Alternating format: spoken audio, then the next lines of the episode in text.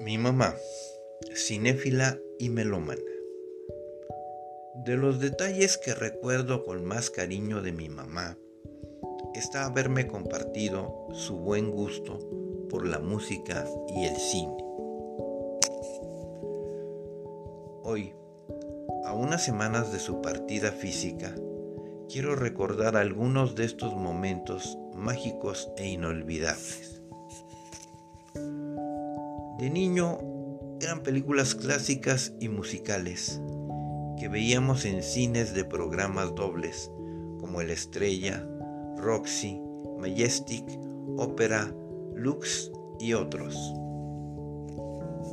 En particular, recuerdo Rapsodia, filmada en 1954, donde, además de la belleza de Elizabeth Taylor, me encontré con la magia de la música clásica.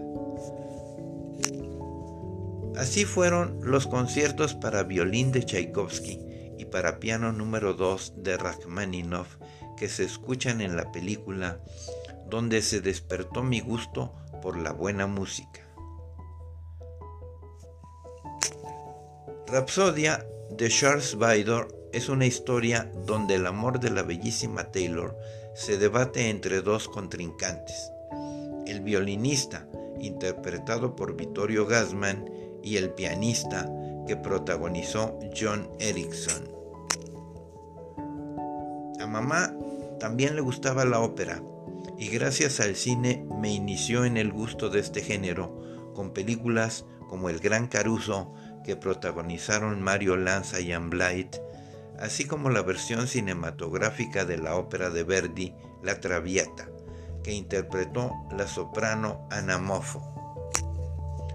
Otra película musical inolvidable que vimos juntos fue Un hombre y una mujer de Claude Lelouch y con música de Francis Lay. Ahí vivimos en la pantalla un romance entre dos viudos, Ana y Jean-Louis. A mamá no le era indiferente el cine de arte, esas películas en blanco y negro que motivan el espíritu. Cuando tuve edad suficiente vimos juntos la película de Federico Fellini, Ocho y medio.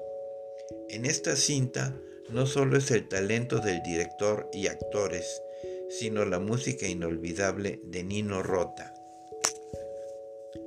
Recuerdo en particular una escena donde un mago ilusionista lee la mente de Guido, que interpreta Marcello Mastroianni, y lo lleva a recordar su infancia.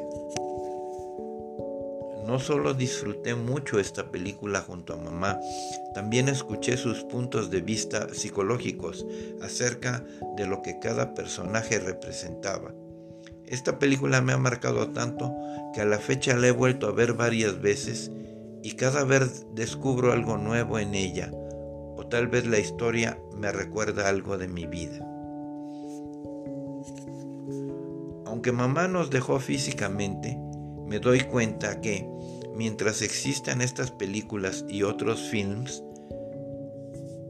y música que compartimos juntos, seguiré recordando a esta señora, amiga, confidente y cinéfila que seguirá viva por siempre en mi corazón. A María del Socorro, mi mamá.